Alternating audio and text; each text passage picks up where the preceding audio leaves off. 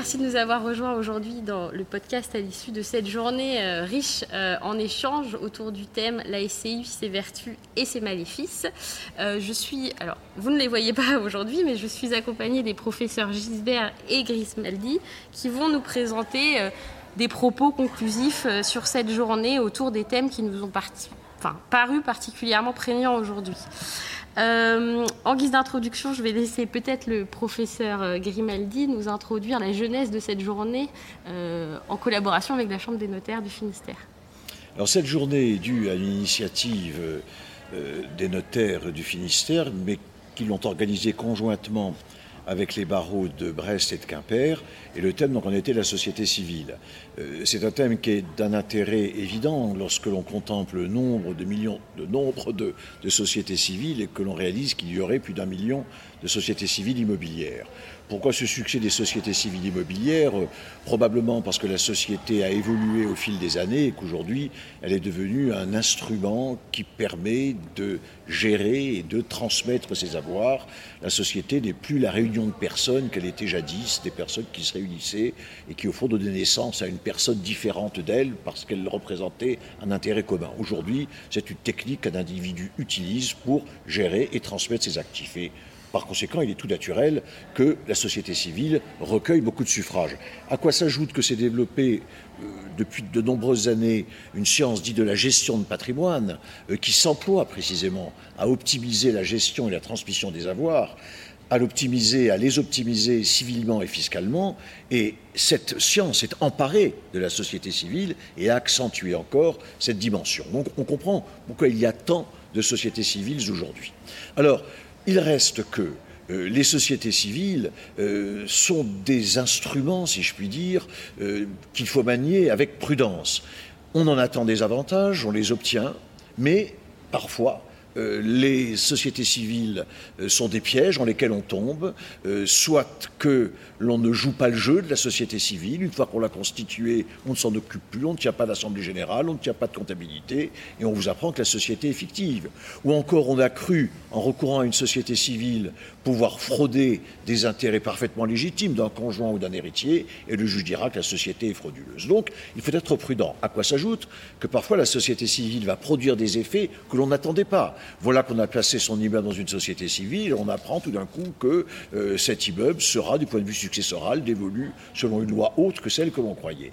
Donc il faut y prendre garde. J'ajouterai aussi, pour euh, synthétiser l'esprit de cette journée, que l'on a constaté qu'il existait entre la société civile, les sociétés en général et le droit patrimonial de la famille des tensions, en ce sens que euh, le droit patrimonial de la famille, c'est le droit des successions, c'est le droit euh, des régimes matrimoniaux, c'est donc le droit de groupement de personnes et de biens. Mais les règles de répartition des pouvoirs et de répartition des biens n'y sont pas les mêmes que celles que l'on trouve dans le droit des sociétés. Alors très curieusement, on recourt souvent à la société civile pour contourner, pour éviter les répartitions de biens ou les répartitions de pouvoirs que la loi prévoit dans les relations entre les époux ou dans les relations entre les héritiers. Euh, parfois ça marche, parfois ça ne marche pas. Donc il y a de vraies questions qui se posent, et ça a été au fond l'objet de cette journée. On, nous avons eu quantité de questions, alors non pas seulement sur le droit patrimonial de la famille, mais aussi euh, en, droit, civil et économique, et qui ont révélé ces tensions, le fait que la société civile crée des titres sociaux qui représentent des actifs sous-jacents, des actifs sous-jacents qui désormais appartiennent à la personne morale, cependant que ceux qui étaient auparavant propriétaires de ces actifs ne détiennent plus que des, que des titres sociaux. Et bien souvent, c'est ce que l'on a pu voir, la question est de savoir si ceux qui ont apporté ces biens à la société vont pouvoir bénéficier encore du régime protecteur dont parfois bénéficient les actifs sous-jacents. Voilà au fond quel a été l'esprit de cette journée. Charles. On va commencer avec une première question justement à votre attention, euh, professeur Gisbert. Euh, si je reprends la chronologie euh, de la vie sociale, quelque part, de la vie de la société, on a un premier temps qui est finalement la volonté de personnes de vouloir faire société avant la signature de statut et avant l'acquisition de la personnalité morale. Quels sont les premiers écueils attaché justement à cette acquisition de personnalité morale et ce temps, j'ai envie de dire, avant l'acquisition de cette personnalité morale.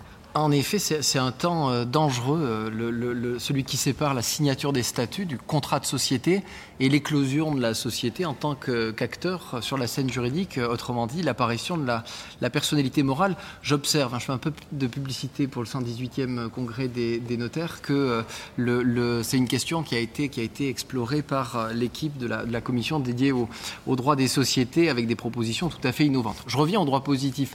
On constate que dans cette période un peu délicate dans laquelle la SCI existe en tant que contrat mais n'existe pas encore en tant que, personne euh, morale, eh bien euh, parfois on a, on a le souhait de la, de la voir s'engager malgré tout. Alors elle ne le peut pas, elle n'a pas encore de, capacité juridique, elle n'a pas de personnalité juridique, mais on sait que le Code civil permet qu'elle puisse être représentée, c'est le mécanisme prévu par l'article 1843 du Code civil. On peut autrement dit agir au nom et pour le compte d'une société en formation à charge de faire reprendre les actes qui auront ainsi été réalisés euh, par la suite lorsque la société, euh, lorsque la société existera.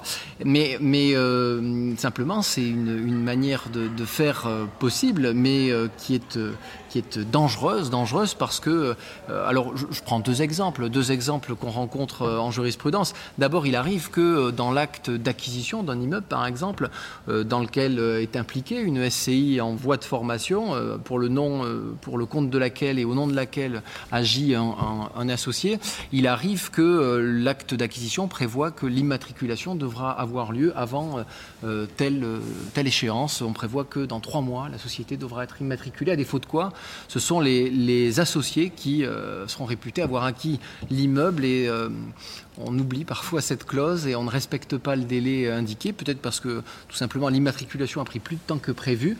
Et des années plus tard, lorsqu'un notaire sera amené à recevoir la vente de cet actif, pour le compte de la SCI, on s'apercevra que euh, bah, finalement la SCI n'a jamais acquis l'immeuble, qu'il est tombé en indivision d'emblée entre les, associés, que parfois ces associés sont plus les mêmes, ils ont cédé leur part, et ça devient une catastrophe parce qu'il faut bah, reconstituer une propriété incommutable au profit de, l'acquéreur.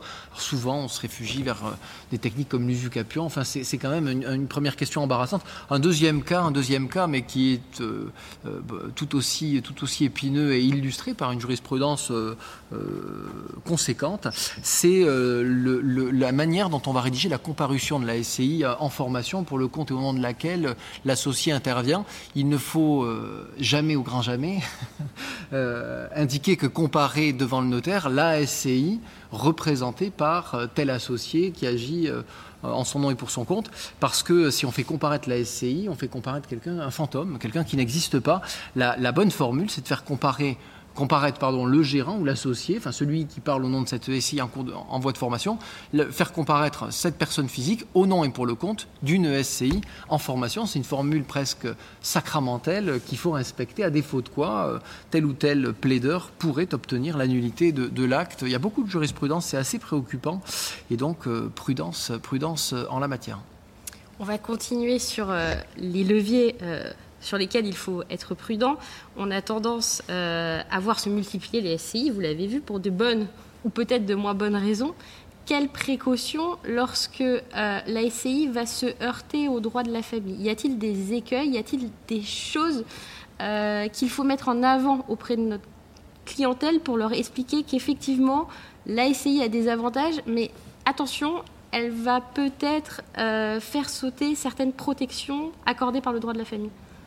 Oui, il est certain que la mise en société civile peut exposer euh, ceux qui le font à certaines déconvenues. Et l'un des exemples en est donné par, au fond, le statut du logement de la famille, peut-on dire. Bon. Et au fond, de ce point de vue-là, on peut euh, en donner trois exemples, trois illustrations.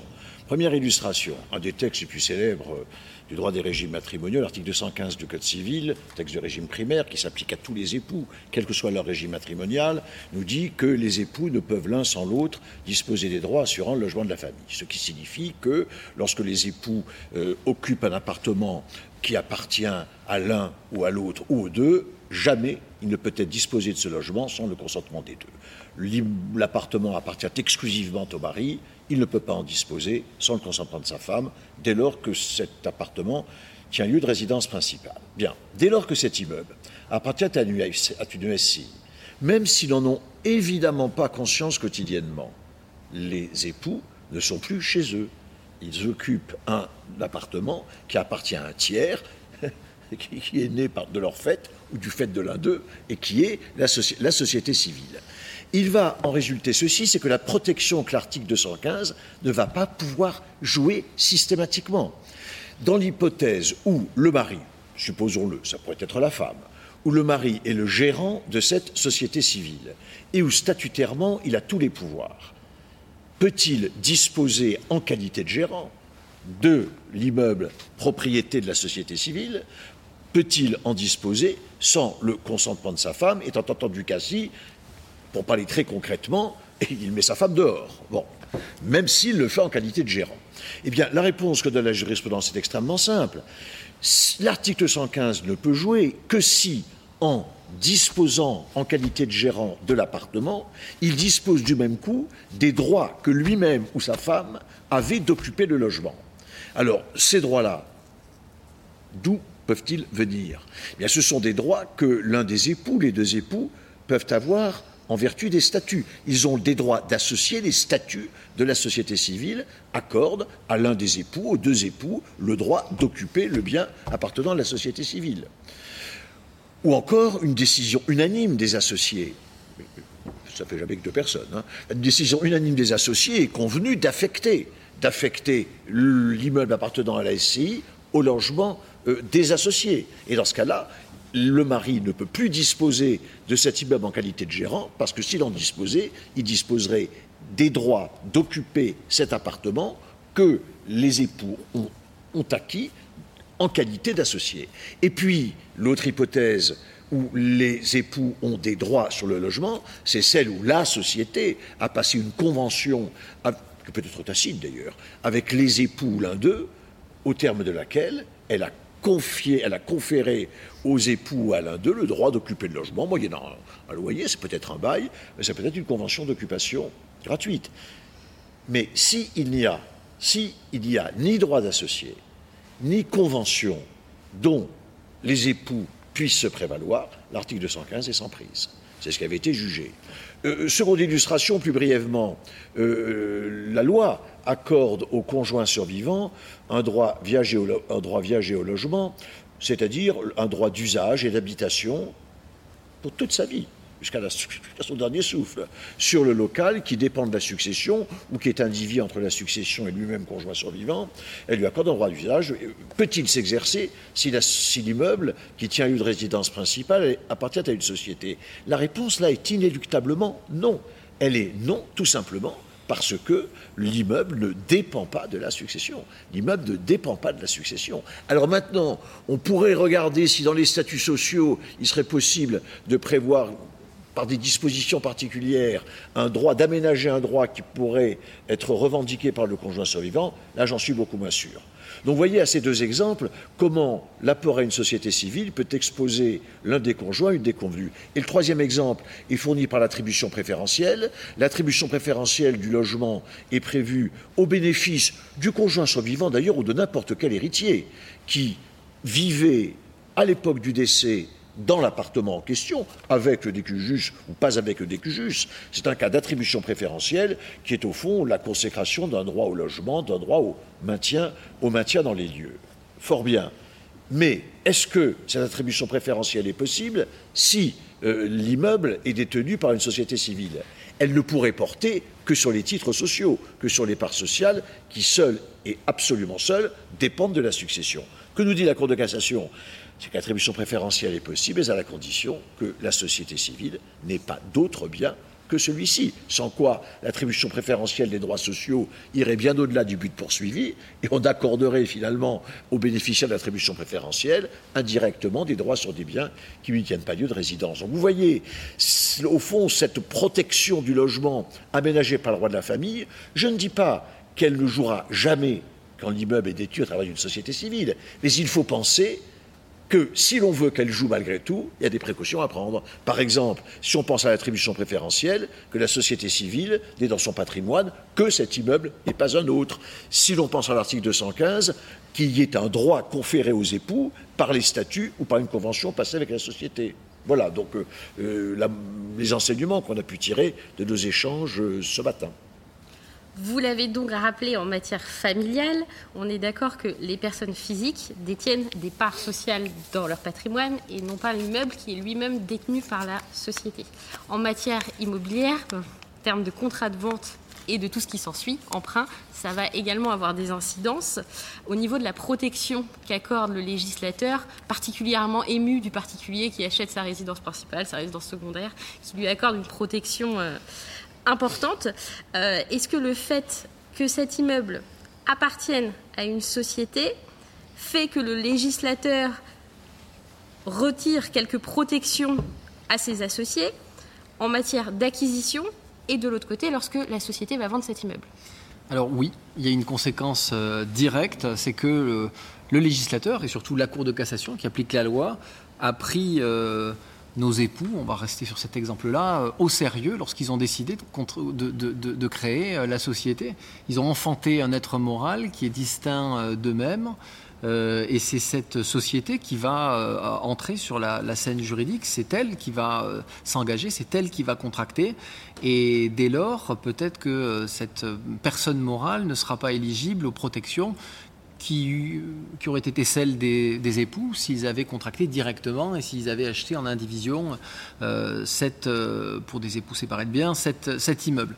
Et euh, cette réalité, elle se décline, comme vous l'avez dit, autour de tous les contrats qui, qui, qui, se rencontrent sur la scène immobilière. La SCI qui achète, d'abord, on sait que des, des, un acquéreur non professionnel qui achète un bien à usage d'habitation est éligible à un droit de rétractation. C'est la fameuse loi SRU.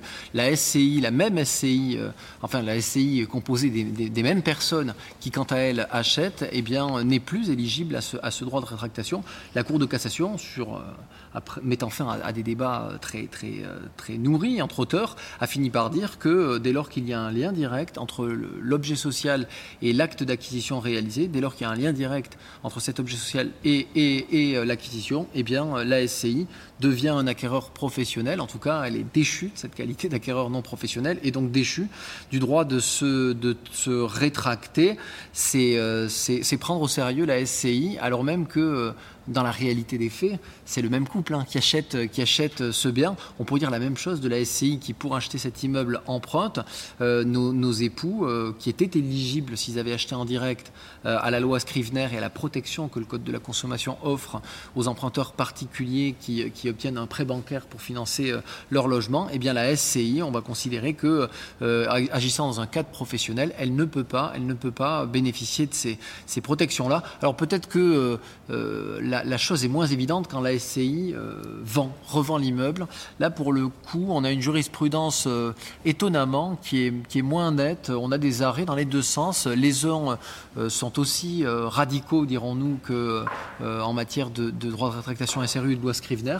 Autrement dit, des arrêts qui se fondent uniquement sur l'appréciation de l'objet social et peu importe l'activité réelle de la SCI, dès lors que l'objet social fait état de la vente de l'immeuble parmi, les, missions qui, sont euh, euh, parmi les activités qui sont incluses dans cet objet social, euh, certains arrêts considèrent que la SCI est un vendeur professionnel, là où d'autres arrêts, malgré la rédaction des statuts qui ferait référence à la vente, là où d'autres arrêts scrutent l'activité réelle et, avec plus de réalisme, il faut bien le dire, regarde si la, réelle activité de cette SCI est d'acheter et de vendre des immeubles, auquel cas, et auquel cas seulement, l'exonération de la garantie de vice caché ne serait pas, serait pas possible. Bon, ce qui soulève d'autres difficultés ensuite, puisqu'une SCI qui se prendrait à acheter et à vendre des immeubles, elle en ferait le commerce et elle serait plus vraiment une société civile, elle aurait une activité commerciale.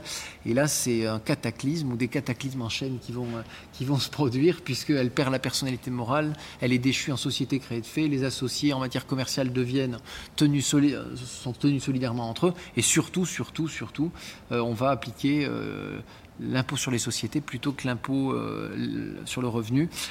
Donc il y, a, en effet euh, beaucoup de, conséquences qui pourraient, euh, qui pourraient en découler. Donc pour vous répondre, en effet, l'utilisation de la technique sociétaire est tout sauf, tout sauf neutre. Donc si je dois résumer, la SCI est à la croisée des chemins. Elle est à la fois elle relève du droit des affaires et en même temps elle va être confrontée à d'autres matières, le code de commerce, le droit des biens. Et quand parle du droit des biens, je pense aux gestionnaires de patrimoine qui, vous l'avez rappelé ce matin, euh, professeur Grimaldi, euh, sont particulièrement friands et ont fait finalement un renouveau du droit des biens en matière de société civile, notamment euh, s'agissant de la technique du démembrement sur les parts sociales. Et la grande question qui s'est posée, d'ailleurs c'est un exemple prégnant de ce que je disais, la confrontation vous allez nous dire que pas tout à fait, mais vous reviendrez là-dessus, entre la chambre civile et la chambre commerciale, s'agissant euh, du droit sur les réserves. Euh, qu'en est-il exactement? Il y, a, en réalité deux questions différentes. Il y en a une plus fondamentale peut-être que celle que vous évoquez à l'instant et qui a donné lieu à une divergence apparente entre la Chambre civile et la Chambre commerciale. L'une des grandes questions qu'a posé le démembrement des titres sociaux est la suivante. Lorsqu'une personne a fait donation de titres sociaux, en s'en réservant l'usufruit. Par exemple, donation des titres, des parts d'une société civile immobilière propriétaire d'un immeuble de rapport. Lorsqu'une personne a donné ses titres à ses enfants, en s'en réservant l'usufruit, voilà les enfants du propriétaire de ses parts, lui restant usufruitier, et voilà qu'au fond, la donation ayant été faite, les droits de mutation ayant été payés, il ne vote jamais la mise en distribution des du résultat annuel euh, que représentent les loyers encaissés, déductions faites des charges. Et ce faisant, et ce faisant chaque année, le sentiment qui n'est pas tout à fait illégitime, est qu'en laissant dans le patrimoine de la société ces réserves accumulées, il augmente la valeur des parts sociales et par conséquent, les enfants ayant l'éternité devant eux puisqu'ils seront du propriétaire et qu'ils seront un jour plein propriétaire, ils, leur consentent ainsi un supplément de donation. Alors, c'est ce qu'a prétendu l'administration fiscale. Et sur ce point-là, la Chambre commerciale de la Cour de cassation, mais constituée en matière d'enregistrement, a jugé au causant une joie immense aux gestionnaires de patrimoine et puis aussi à ceux qui s'étaient livrés à cette opération, a jugé qu'il n'y avait aucune donation. Pourquoi? Parce que, dit la Chambre commerciale, les dividendes, qui sont les fruits des titres, n'existent pas tant que l'Assemblée ou que l'organe de la société compétent n'a pas décidé la mise en distribution. Par conséquent, comment le donateur usufruitier des titres sociaux aurait-il pu faire une donation de deniers qui lui ont jamais appartenu? Et la messe était dite pour le plus grand plaisir de tout le monde. Bon. Soit dit au passage, euh, cette jurisprudence euh, ne produira peut-être pas tous les effets que l'on attend euh, sur le plan civil, car au jour du règlement successoral, quand on demandera aux enfants ce que vaut la donation qu'ils ont reçue, on évaluera les titres pour leur valeur à la date du décès ou à la date du partage, et à ce moment-là, les réserves qui auront été accumulées auront causé des plus-values à leur titre. Bon, mais enfin, les notaires ont des moyens dans ce cas-là, notamment par des donations partage, on va pas dans le détail des choses, pour, pour éviter ce résultat-ci. Bon, mais voilà, en tout cas, vous le voyez, un usage de la société civile qui, est utile. Bon, très bien, voilà. Euh, c'est un bon usage de la société civile. On peut faire cela ainsi. J'ajoute que cet, donataire qui s'est réservé l'usufruit, il a pu aussi rester gérant statutaire et plénipotentiaire de la société, alors pourtant qu'il n'est plus du propriétaire. Mais il suit le gérant, donc il a tous les pouvoirs. Donc il a donné un bien qu'il gère souverainement qu'il peut vendre. Les revenus, il se les sert quand il veut. Et s'il décide de les laisser pour ses enfants, ce sera en franchise fiscale. Écoutez, c'est le paradis. C'est le paradis du donateur, si vous voulez. Simplement, la question qu'un innocent pourrait se poser, c'est c'est vraiment un donateur? Il conserve tous les pouvoirs. Il peut vendre l'immeuble il peut se distribuer les revenus quand il veut. On se demande si l'intention libérale n'est pas un peu asséchée là, par, la, par la technique mise en œuvre. Et puis il y a l'autre cas que vous citez qui est différent, qui est celui euh, de savoir quels sont les droits de ce donateur qui s'est réservé l'usufruit des titres sociaux lorsque la société, et c'est lui qui s'est réservé l'usufruit des titres sociaux, vote la mise en distribution de réserve. Et la question qui a été posée à la jurisprudence a été de savoir si euh, l'usufruitier et le nu propriétaire avaient tous les deux des droits sur les deniers ainsi distribués, ou si seul le nu propriétaire avait des droits, ou si seul l'usufruitier avait des droits. Alors, je crois que ça n'est pas le lieu d'entrer dans l'exégèse des, des deux arrêts de la Cour de cassation. Ces deux arrêts énoncent des propositions entre lesquelles la contradiction est indéniable, aveuglante. La Chambre civile dit que seul le nu propriétaire a des droits, la Chambre commerciale dit que l'usufruitier a des droits sur ses réserves distribuées, un usufruit d'ailleurs qui devient un quasi-usufruit. Bon, en réalité, il ne fait aucun doute que la solution est la suivante. L'usufruitier a un droit à exercer sur ses réserves distribuées, mais un simple droit d'usufruit. Donc il a la jouissance de ces sommes, il en a même un quasi-usufruit, donc on lui remet ses deniers, il en fait ce qu'il veut, mais à sa mort, il devra restituer ces deniers acquis à la succession du nu propriétaire. Et les deux arrêts tirent la même conclusion de cette réalité. La Chambre commerciale, pour dire que dans la succession de l'usufruitier, on inscrit une dette de restitution au nu propriétaire et la Chambre civile pour dire qu'à l'actif du nu propriétaire figure la créance de restitution. Voilà. Donc euh, c'est un exemple, un bon exemple qui montre, là encore, euh, l'usage, l'utilisation que l'on fait euh, de, ces, sociétés civiles. Mais je, je suis désolé d'insister là-dessus, mais c'est vraiment le fond de ma pensée. ce sont des techniques utilisées, mais quand on regarde le fond des choses, ce donateur aussi me fait penser au vers de Racine. Ne voyais-tu pas que mon cœur démentait ma bouche à tout moment? Bah, Écoutez, j'ai l'impression que ce donateur, tout ce qu'il fait, dément, sa bouche. Il dit je donne, et quand on regarde ce qu'il fait, finalement, on a l'impression qu'il garde. Mais après tout, c'est peut-être ça qu'il cherche. Hein, voilà. Pour terminer, une dernière question. Euh, vous avez euh, tout au long de la journée fait allusion au mandat à effet posthume pour rappeler les difficultés euh, autour de ce mandat à effet posthume, euh, qui était une volonté du législateur euh, s'agissant principalement de sociétés commerciales, mais vous avez rappelé son utilité en matière de société civile. De façon plus originale, vous nous avez également préconisé l'utilisation de l'article 384 du Code civil. Est-ce que vous pouviez mettre en exergue ces deux mécanismes? Le mandat à effet posthume est une création de la loi de 2006 qui permet au DQJUS de désigner une personne, de son vivant bien sûr, de désigner une personne de son vivant qui a pour mission de gérer tout ou partie des biens qu'il laissera à sa mort dans l'intérêt et pour le compte de ses héritiers ou de certains d'entre eux. C'est un mandat par lequel, au fond, le DQJUS dessaisit des héritiers dont il pense qu'ils ne sont pas aptes, qu'ils n'ont pas les capacités à gérer les biens dont ils vont hériter. C'est un mandat qui connaît un succès modéré pour des raisons diverses, mais au fond, il y a deux raisons majeures la première, c'est qu'on n'est pas tout à fait sûr des pouvoirs que l'on peut conférer à ce mandataire. Certains pensent qu'on ne peut pas lui conférer le pouvoir de disposer des biens. Et la seconde raison de son insuccès, c'est qu'assez paradoxalement, l'héritier dessaisi peut mettre fin à ce mandat en vendant le bien. Et ça, la Cour de cassation a jugé que c'était une faculté d'ordre public. Donc c'est un mandat qui présente des faiblesses et qui explique son relatif insuccès. Le mandat de 384 est beaucoup plus ancien. C'est un mandat qui a toujours été prévu par le Code civil et qui, est un mandat accroché à une donation à un legs. Ce que ce texte nous dit, c'est que les biens donnés ou légués à un mineur peuvent être soustraits à l'administration légale de ses pères et mères. Euh, la gestion de ces biens étant conférée à un mandataire, à un tiers, que désigne le testateur ou le donateur, et ce tiers, d'une part, a les pouvoirs que lui confère le donateur ou le testateur. Et nul ne conteste qu'il puisse lui donner les pouvoirs les plus étendus, y compris ceux de disposer. Et par ailleurs, il est absolument certain que le mineur, ou plutôt son administrateur légal qui est dessaisi, ne peut pas mettre fin à ce mandat en vendant le bien. Donc c'est un mandat, vous le voyez, qui ne présente pas les deux défauts du mandat à effet posthume.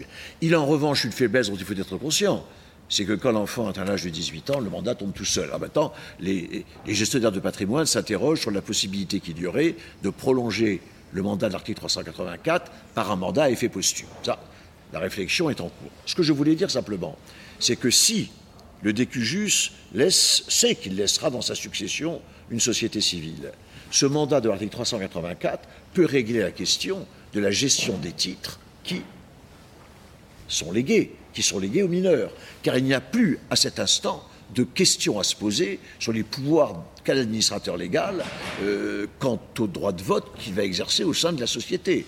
Il est parfaitement possible au testateur de dire que le mandataire qu'il a désigné exercera tous les droits de vote dans la société, qu'il pourra disposer des, pourra disposer des parts sociales. Bref, on règle en quelque sorte la question. C'est d'ailleurs un mandat auquel il a été recouru dans des successions assez célèbres, si je puis dire. Voilà tout à fait, pour ne pas les citer. Merci, sur ton sur une devinette, c'est formidable. Je vous remercie d'avoir bien voulu participer à cet enregistrement. Et euh, on souhaite que l'expérience se renouvelle l'année prochaine pour la conférence et éventuellement pour un nouveau podcast. Merci à vous. Merci. Merci à vous.